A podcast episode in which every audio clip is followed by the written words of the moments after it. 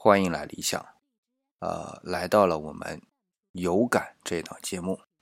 那有感呢，还是作为有聊这一档对话节目的一个分支吧。理想暂时这么个设定啊，但是它比较简单，基本上我也不做任何的剪辑，也不做任何的配乐，只是谈谈理想这个生活当中的一些感触啊。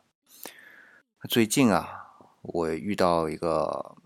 朋友也是有一段时间没有遇到了，他呢离婚了，和他的老婆离婚了。原因呢说起来也挺唏嘘的哈，他欠了一屁股的债，而且这个数目对理想来说是天文数字啊。对然，当然对于他来说可能还好，艰苦个几年吧，能赚得回来啊。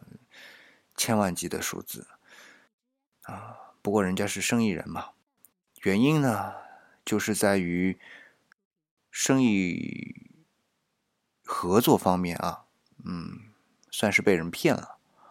然后呢，一开始觉得还是能补得回来啊，所以就没有跟自己的太太去说明。这样的来来回回挪用啊，因为有几摊子生意嘛，生意可能也做的比较大了，呃，来回挪用呢，也不叫挪用了，就是填补，拆东墙补西墙嘛。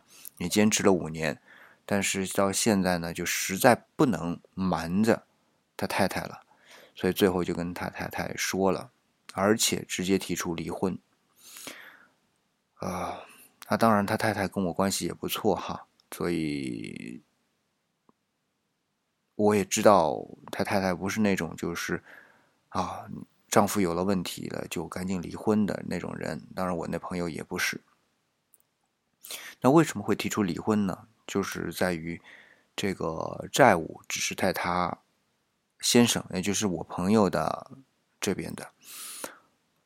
一旦因为追账的问题发生，那因为是离婚了嘛，法律上是不会影响到他的太太的，所以他是出于一个保护的出发点来跟他太太提出离婚。当然最后婚也是离了啦，但是他并没有因此啊就完全不管啊，生意还是要做的，生意还要运作的，毕竟有这么大的一个欠款。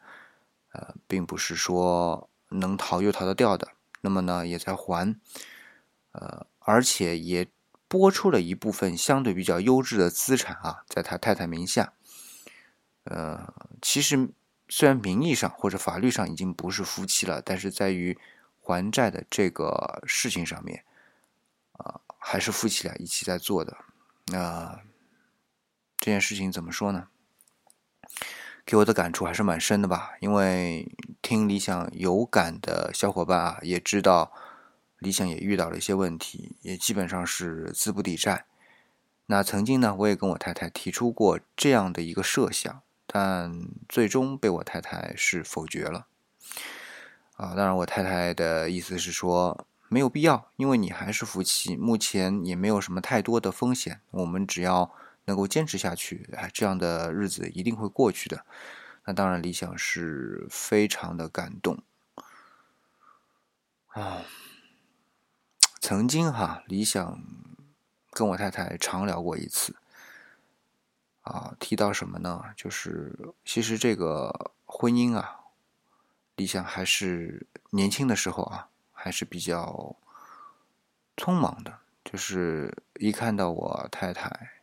年轻的时候啊，当然现在也年轻啊，呃，那种冲动就是抵挡不住，所以呃，就是最终就走到了一起结婚。但是其中呢，啊，理想曾经挣扎过，因为理想一直有这么一句话啊，叫做“我爱你，但与你无关”。嗯，只要是这个对象不影响到他的生活，呃。做什么其实都可以，但是真的感情来的时候，能够如此理智的，真的是不少啊，真的是很难。那说回来，现在这样的状态，我依然可以这么说，呃，然后呢，和我太太分开，至少从债务上，呃，是不会影响到她的生活。可是我太太没有同意，但回想起我的朋友和我的太太啊，这情况怎么说呢？虽然还是可以用这句话很洒脱的说一句“我爱你”，但与你无关。可是责任这件事情真的并不是说这样简简单单的说一句，这就能分开的。你看啊，不让我不论是我的朋友这样的一个状态，还是理想现在这样的一个状态，不管是离与不离，不管是有关还是无关，生活。因为发生过关系了，终究要生活下去的。